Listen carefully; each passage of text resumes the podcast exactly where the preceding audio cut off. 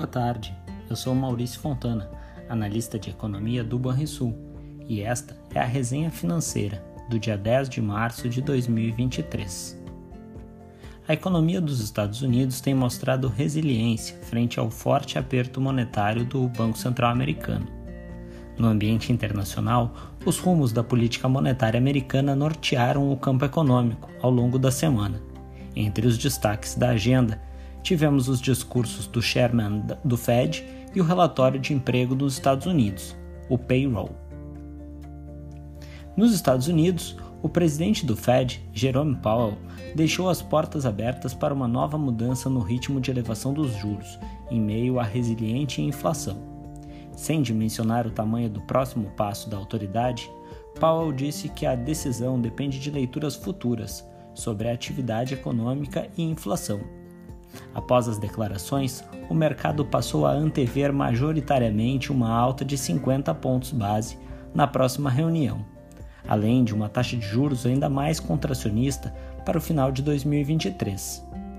Entre os dados mencionados pelo presidente do Banco Central americano, o payroll de fevereiro trouxe a preocupante confirmação de um mercado de trabalho ainda aquecido. No relatório, foi reportada a criação de 311 mil vagas de trabalho fora do setor agrícola em fevereiro, ante uma expectativa de 205 mil novas vagas. A taxa de desemprego, por sua vez, ficou em 3,6% no mês, um pouco acima da estimativa de mercado de 3,4%. Em última análise, caberá ao Fed avaliar essa leitura do mercado de trabalho enquanto espera por mais dados sobre o nível de preços para então ajustar o ritmo da política monetária americana. Na zona do euro, o PIB ficou estável no quarto trimestre de 2022 em relação ao trimestre anterior, quando a economia havia avançado 0,4%.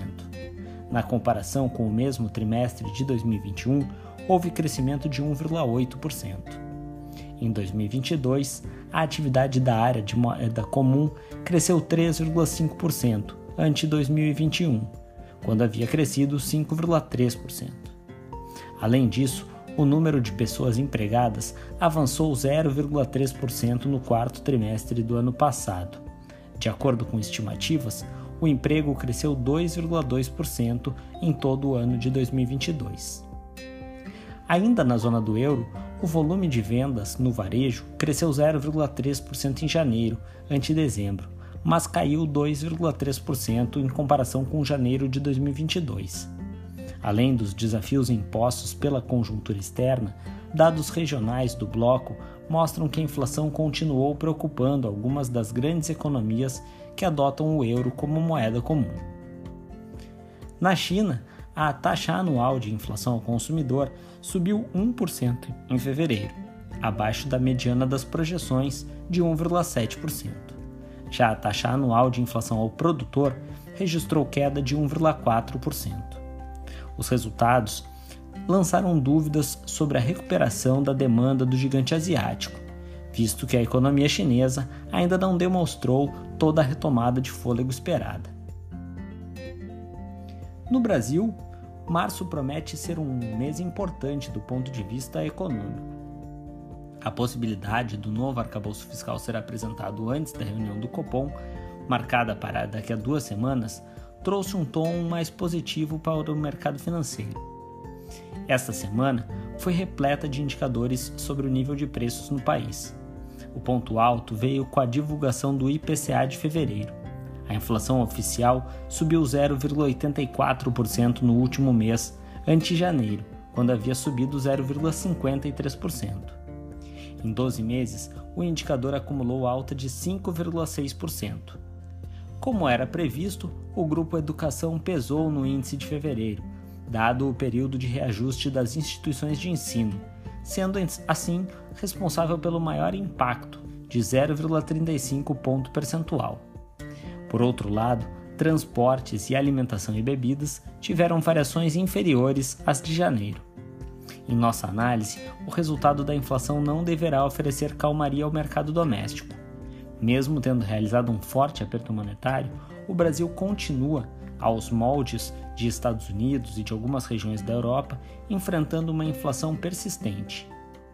Ainda sobre este tema, o IGPDI registrou alta de 0,04% em fevereiro ante janeiro. Em 12 meses, este indicador acumulou alta de 1,5%.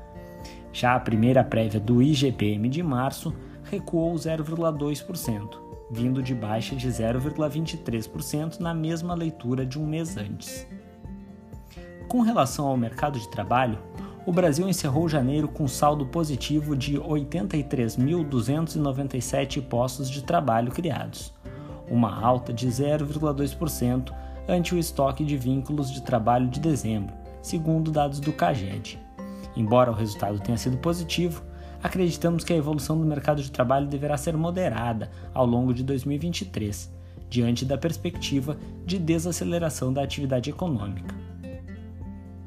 No mercado financeiro, o risco de uma política monetária ainda mais restritiva nos Estados Unidos trouxe à tona um momento de fragilidade da economia global, que, diante disso, viu os preços de commodities e de bolsas de valores recuarem.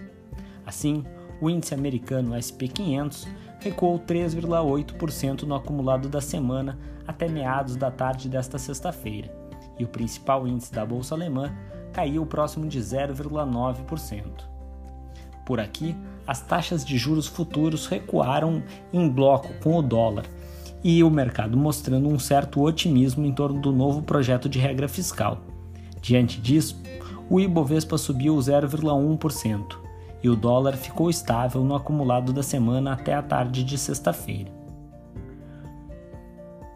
Entre nossas projeções, mantivemos a expectativa de crescimento de 0,8% para o PIB em 2023 e de 1,8% em 2024. Já para a taxa Selic, nossa expectativa é de que esta encerre o ano de 2023 em 12,75% e 2024 em 9%. Para o IPCA, esperamos uma alta em 2023 de 5,67% e em 2024 de 3,64%. Na agenda de indicadores para a próxima semana, teremos no dia 13 nova edição do relatório Focus do Banco Central, com as expectativas do mercado para as principais variáveis macroeconômicas. Já no dia 14 é dia de divulgação do índice de preços ao consumidor nos Estados Unidos, enquanto na China serão divulgados dados como taxa de desemprego, vendas no varejo e produção industrial. No dia 15, teremos a produção industrial na zona do euro e ainda os preços ao produtor nos Estados Unidos, além da evolução das vendas no varejo americano. Já no dia 16, no Brasil, o destaque é o IGP 10 de março e ainda a sondagem industrial de fevereiro. No mesmo dia, no exterior, teremos nos Estados Unidos a evolução dos pedidos de auxílio-desemprego e a definição da taxa de juros pelo Banco Central Europeu, na zona do euro. Por fim, no dia 17, será dia de divulgação da taxa de desemprego de janeiro no Brasil, além de índice de preço ao consumidor na zona do euro e a evolução da produção industrial nos Estados Unidos. É isso, pessoal. Tenham um excelente final de semana e bons investimentos a todos.